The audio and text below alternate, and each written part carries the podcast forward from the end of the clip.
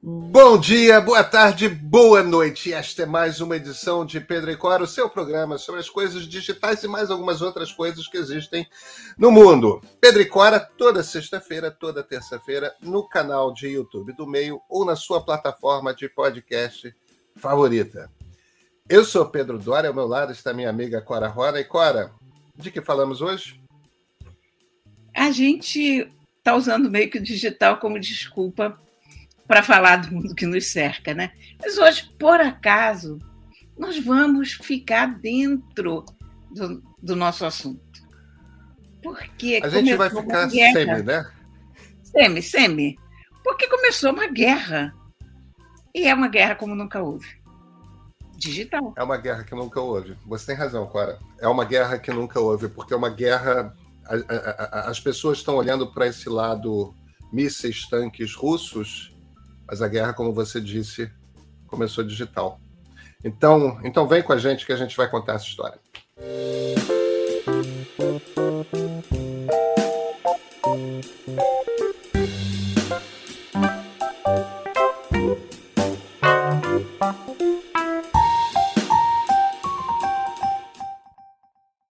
Cora, Ronay, o mundo mudou na madrugada dessa quinta-feira quando a Rússia invadiu a Ucrânia agora. Primeira acho... guerra, primeira guerra de expansão territorial desde a invasão da Polônia pelos nazistas. É, é, isso, é, isso é, em território europeu, né? Isso é gigante, né? Isso é gigante. Eu, eu, eu acho que isso é um daqueles momentos. Você falou exatamente. A gente vai se lembrar disso como aquele momento como diria aquele general idiota do Ministério da Saúde, hora H, dia D. Exatamente. A gente não está, eu acho que aqui no Brasil a gente ainda não está prestando suficiente atenção a isso, ou também não tem muito por que estar, tá, convenhamos, porque é uma coisa que está lá longe, porque nós temos os nossos problemas, porque a gente está sob uma carga de estresse local maior do que deveria estar tá com pandemia, com Petrópolis, com governo, enfim a gente não, não, que não falta para a gente a preocupação imediata e local. Mas isso, essa, essa guerra, essa guerra vai afetar o mundo inteiro. Nós vamos ver as consequências disso durante meses, eu acho, se não anos, porque nesse momento é impossível a gente prever qualquer coisa. Agora, a coisa curiosa é a parte cibernética dentro do é. escopo do nosso programa, né? É, tem, tem é, a, a, OTAN, é, desculpa, a, a, Ucrânia, ela é alvo da, da Rússia de ataques cibernéticos nos últimos 20 anos, né? A Rússia tem cinco, são quatro, perdão, unidades dentro do exército russo voltadas para ataques cibernéticos, ou seja, os soldados são hackers, é, é essencialmente. É, eles dizem que são white hat hackers, né? A, a turma de chapéu branco, mas o trabalho deles é atacar, não é se defender. E, e, e, o que acaba acontecendo é que a Ucrânia é o ambiente de testes dele. Né? Eles testam os ataques diversos e, a quantidade de ataques que a Ucrânia teve ao longo dos últimos anos você tem 2015 e 2016, por exemplo, você tem dois ataques no, nos dois anos em sequência à infraestrutura elétrica da, da Ucrânia que são que tipo apagou cidades inteiras, centenas de milhares de pessoas ficaram sem luz. Porque porque porque os russos invadiram os servidores da companhia de luz e desligaram tudo.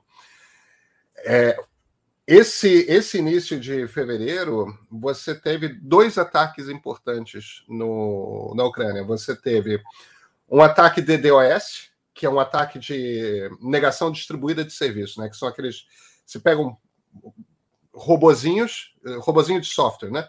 É, é robozinhos e, e simula serem milhões de pessoas acessando ao mesmo tempo um site, um aplicativo, uma coisa assim, de forma que o servidor fica sobrecarregado e cai. Foi o maior ataque da história da Ucrânia de DDoS, que foi percebido em dezembro. E a, a, atingiu o Ministério das Finanças, atingiu parte do setor bancário, e as pessoas ficaram sem conseguir fazer transferência de dinheiro, não conseguiam acessar o banco, tudo mais. Quer dizer, a vida, quando a guerra começou, a vida financeira dos ucranianos estava desorganizada, porque pagamentos não foram feitos, porque dinheiro não pode ser sacado, tudo mais. Então você percebe que aquilo é uma coisa que é usada mesmo para você já deixar a vida um pouco mais precária antes de você fazer invasão. Imagina uma coisa tão importante quanto estar com os pagamentos em dia, não só para pessoas, não, para empresas. Né? Você poder ter sacado no caixa automático dinheiro, uma coisa assim. E você teve ataque também ao sistema de, das companhias de luz. Agora, o curioso desse ataque que teve entre janeiro e fevereiro desse ano às companhias de luz é que foi com um, um, um, um malware de wipe, né? que são aqueles malwares, aqueles vírus que apagam disco. E Deu trabalho, mas não causou dano.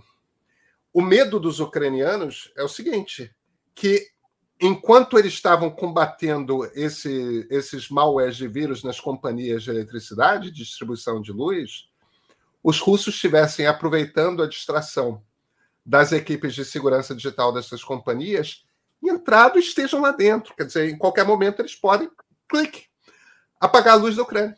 É... Olha, tem vários aspectos uma guerra cibernética.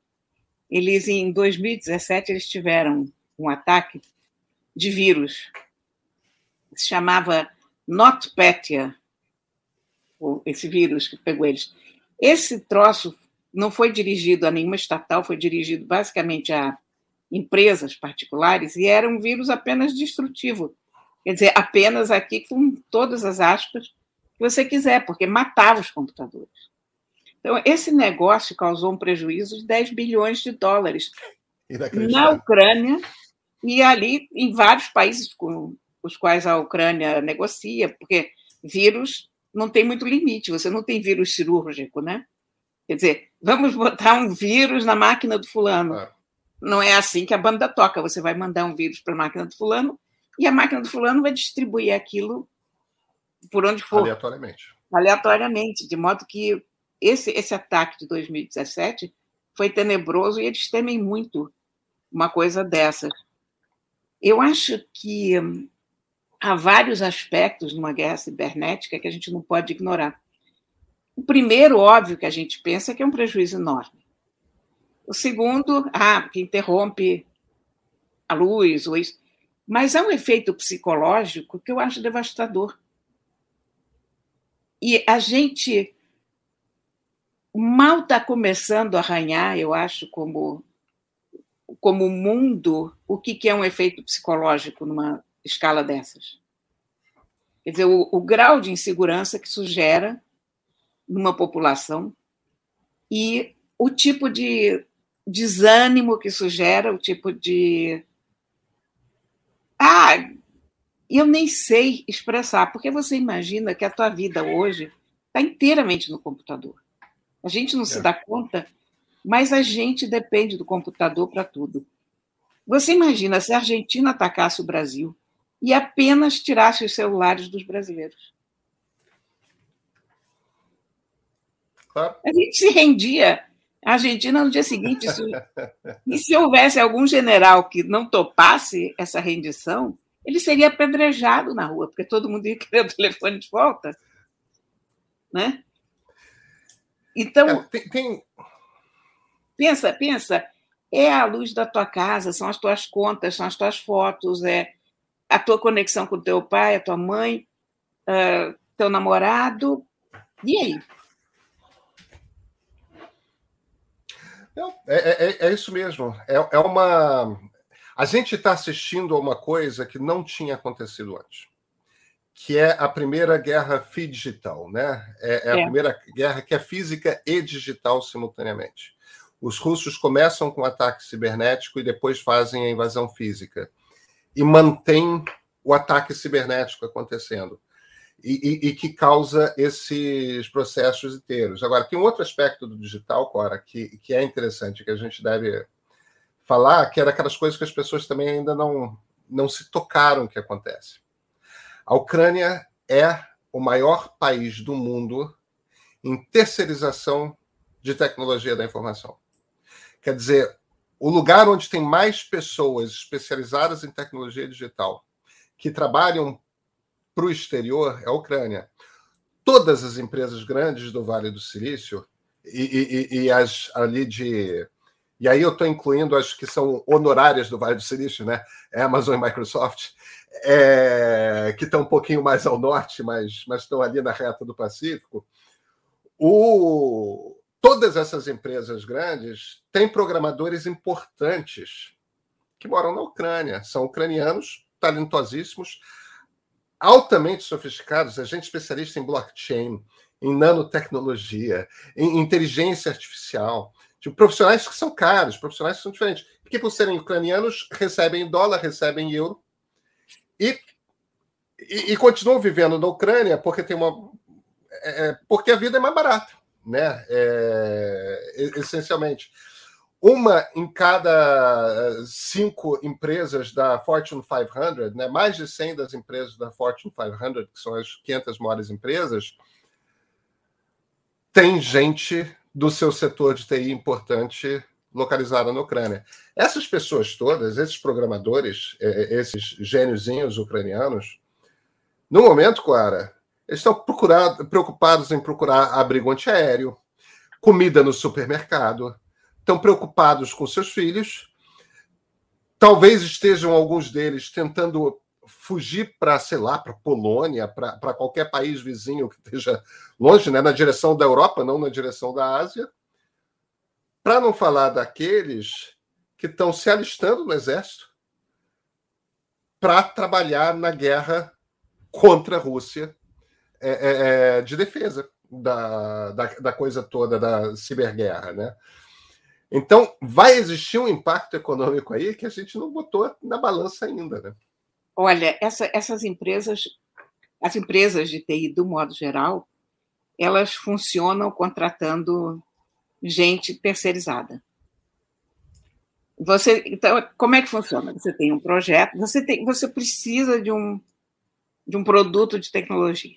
Precisa, digamos, de um levantamento do teu hospital de fichas para os pacientes e, enfim, tudo que você possa pensar em termos de de rotina, digamos, dentro do teu hospital, da tua escola, você procura uma empresa de tecnologia para fazer isso. A empresa de tecnologia contrata pessoas para desenvolverem esse projeto. Tipicamente é assim que funciona. E essas pessoas são essas, da Ucrânia, do Sri Lanka, da Índia. Não, as empresas de tecnologia, quando a gente pensa, você tem Google, você tem Amazon, mas você tem centenas, milhares de pequenas empresas de tecnologia que fazem base de dados para um, que fazem o gerenciamento do estoque para o outro, que trabalham assim, em termos de projetos. E os projetos dependem das pessoas que foram contratadas para esses projetos. Não é que amanhã você tira um cara daqui e põe ali, porque isso não existe. Aquele cara foi contratado para aquilo ali. Então, você imagina a quantidade de projeto que vai ficar suspenso. Ou que vai demorar muitíssimo mais para ser feito, né? Isso no Ocidente todo, no Oriente também, aliás. Pois é. Agora, saindo do aspecto digital, é uma guerra de conquista em território europeu. Isso é, isso é tão chocante, Cora. É. É.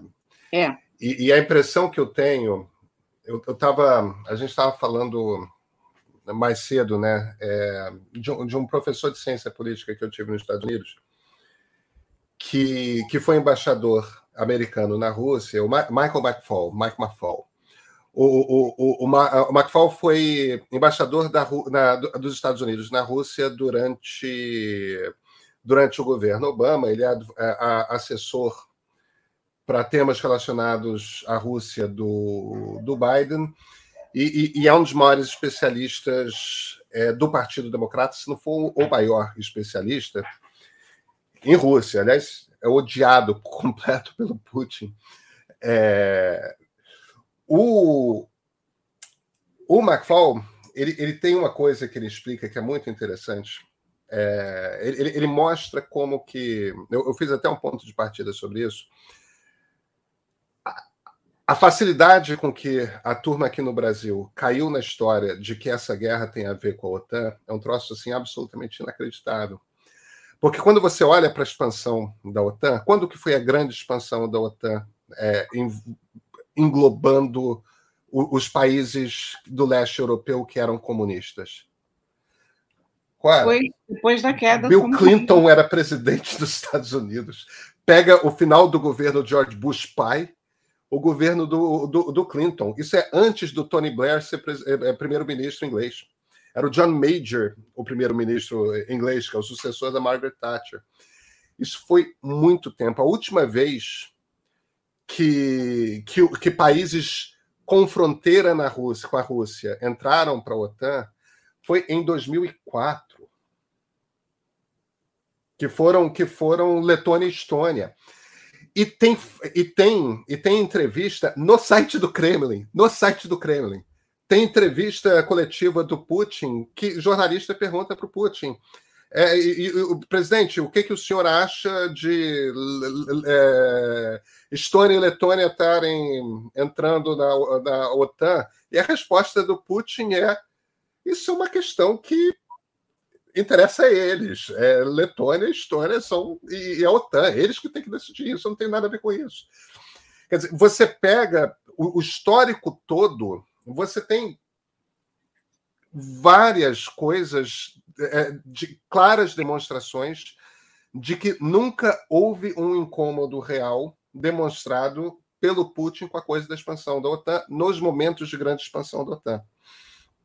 Agora, quando que o Putin tem problema? E aí ele começa a bater na OTAN e ele começa a bater nos Estados Unidos. Quando os países vizinhos começam a ter gente nas ruas pedindo mais democracia, que são as colored revolutions, né? É, que são as revoluções das cores, que a, a, revolução rosa ou alguns aqui no Brasil chamam de revolução das rosas na Geórgia, a revolução laranja na Ucrânia. Você tem naquele tem um momento no início do século 21 que existem essas grandes manifestações é, em todo o leste europeu. Em cada país era uma cor e por isso que se chamam as revoluções das cores e após essas grandes massas de pessoas nas ruas com uma cor pedindo mais democracia, pedindo mais abertura, invariavelmente era eleito um presidente que não tinha contato com a elite soviética, que tendiam a ser presidentes mais jovens e pró-democracias ocidentais, que buscavam aproximar a Geórgia, a Ucrânia, a Letônia, a Lituânia, esses países todos de democracias ocidentais, principalmente de democracias europeias, mas também Estados Unidos. Aí, o Putin sempre vem com aquele discurso de isso aí é um movimento que é uma insurreição provocada pelos Estados Unidos, provocada pela Europa, é, é para botar um regime fantoche e tudo mais. O problema dele é esse. É, mas a questão é que, um, eu acho que ainda assim, a, a expansão da OTAN foi um erro. Porque a União Soviética. A, a União Soviética não era nada, se desfez. Virou pó. Então você, você cria uma organização, você amplia uma organização que tinha sido criada, em primeiro lugar, para combater a, União Soviética, ou para funcionar como um muro contra a União Soviética, é absurdo exatamente no momento que a União Soviética acaba.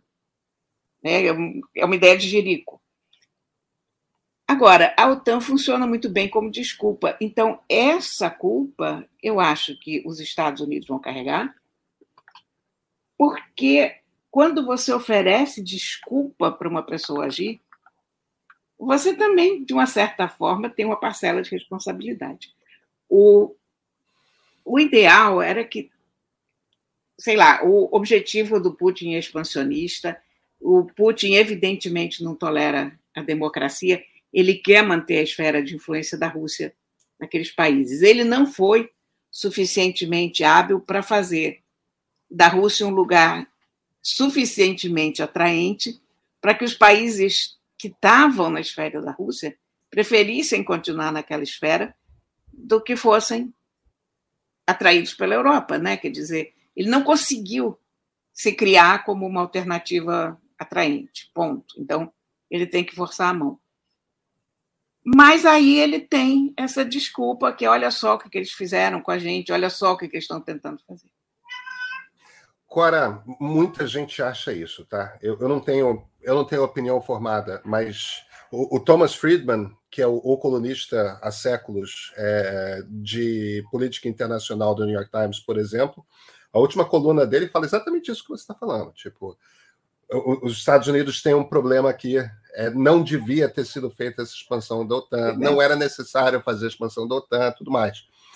O, único ponto ao qual eu estou voltando é o seguinte: independentemente de precisar, não precisar,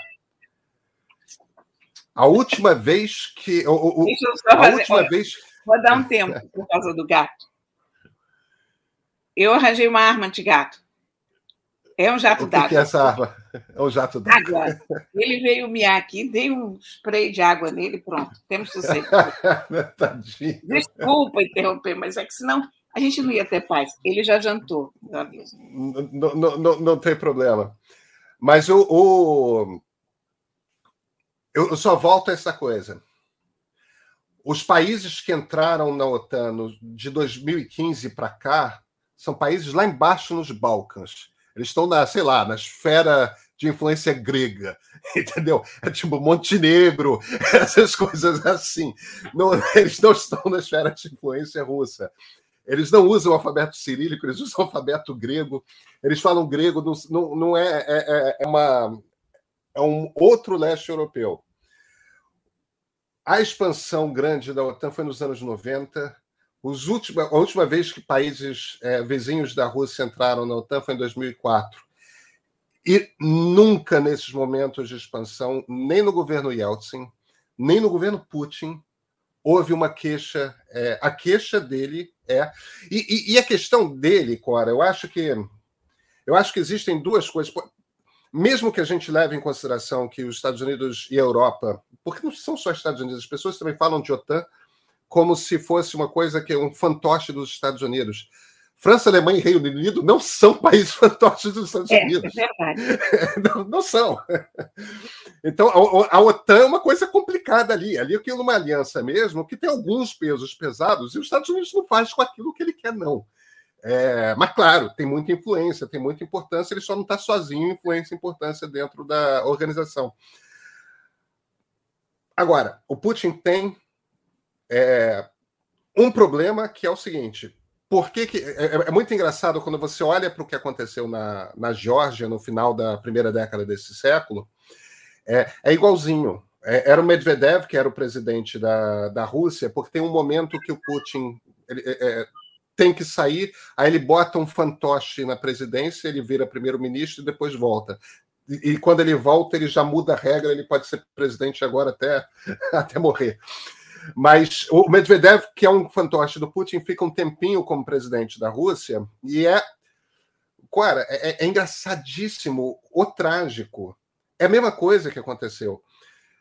Tem uma eleição, o Medvedev começa a dizer que o, o novo presidente da Geórgia é nazista, é, assina um papel dizendo que duas, é, duas províncias da Geórgia, dois estados da Geórgia, eles, a Rússia agora reconhece como países independentes, invade a Geórgia. É, é, é. igualzinho. O problema do Putin é o seguinte: aí a gente já não está mais falando de leste europeu, né? A gente não está falando mais da cortina de ferro, a gente está falando das repúblicas que pertenceram à União Soviética. E principalmente repúblicas como a Geórgia e como a Ucrânia, que são repúblicas eslavas, portanto, da mesma etnia, do mesma cultura, mais do que etnia russa. Quando você pega repúblicas eslavas como a Ucrânia, como a Geórgia, e elas começam a virar democracias pujantes, é claro que russo começa a olhar para aquilo e falar: por que, que a gente não pode? É. Esse é o problema do Putin. É, é um péssimo exemplo da porta de casa, né? É claro, é claro. É. E, e, aí você pega essa é essa questão maior, que é o seguinte: o Putin também está se aproveitando do, do fato de que existe, de fato, no mundo uma crise democrática. Então, se, se a gente pega do, da queda da, do Muro de Berlim para cá, se até 2010, mais ou menos, houve uma expansão de democracias, começaram a se espalhar democracias pelo mundo todo, de 2010 para cá, mais ou menos, a coisa começa a fechar, começa a dar é pau no sistema. E, e, e, você começa a ter uma coisa que os cientistas políticos chamam de recessão democrática. Nesse, nesse momento de recessão democrática, o Putin está aproveitando que os próprios Estados Unidos estão com uma divisão interna. Eu, eu passei o, o, dia, por conta de trabalho, assistindo televisão americana. Cara, a quantidade de deputado e senador republicano dizendo que o Putin é genial, que o Putin é brilhante, é que o Putin está certo. É claro, é claro, é o Donald Trump, é tudo trumpista. O que, aliás, então, quer dizer, bastaria para a gente saber de que lado ficar nessa história, né? É claro, Porque Bolsonaro, Trump, Donald Trump estão ali. Nós temos que estar do outro lado, não tem condição. É claro, é claro. Agora, é um momento perfeito esse de crise das democracias, em que os Estados Unidos estão divididos. É o momento perfeito para você começar a forçar a mudar mesmo as regras da geopolítica e começar a legitimar de novo guerra de conquista. Então, se o Putin ganha essa parada, por que, que a China não vai poder invadir Taiwan? Se você volta a considerar que é possível que um país muito forte, muito grande, tenha o direito de se meter na política interna dos seus vizinhos, até conquistar território? É isso mesmo.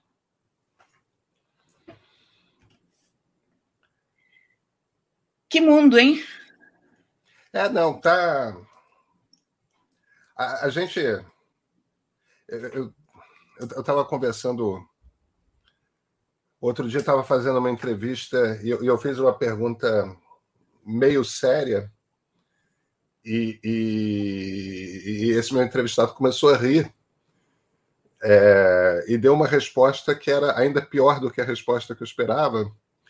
E ele imediatamente se, se, se corrigiu e falou: Você me desculpa, estou rindo, mas é de nervoso. é isso. É, é nessa que a gente está, Cora. Nos, nos vemos na terça-feira? Sim, senhor. Então, até terça-feira agora.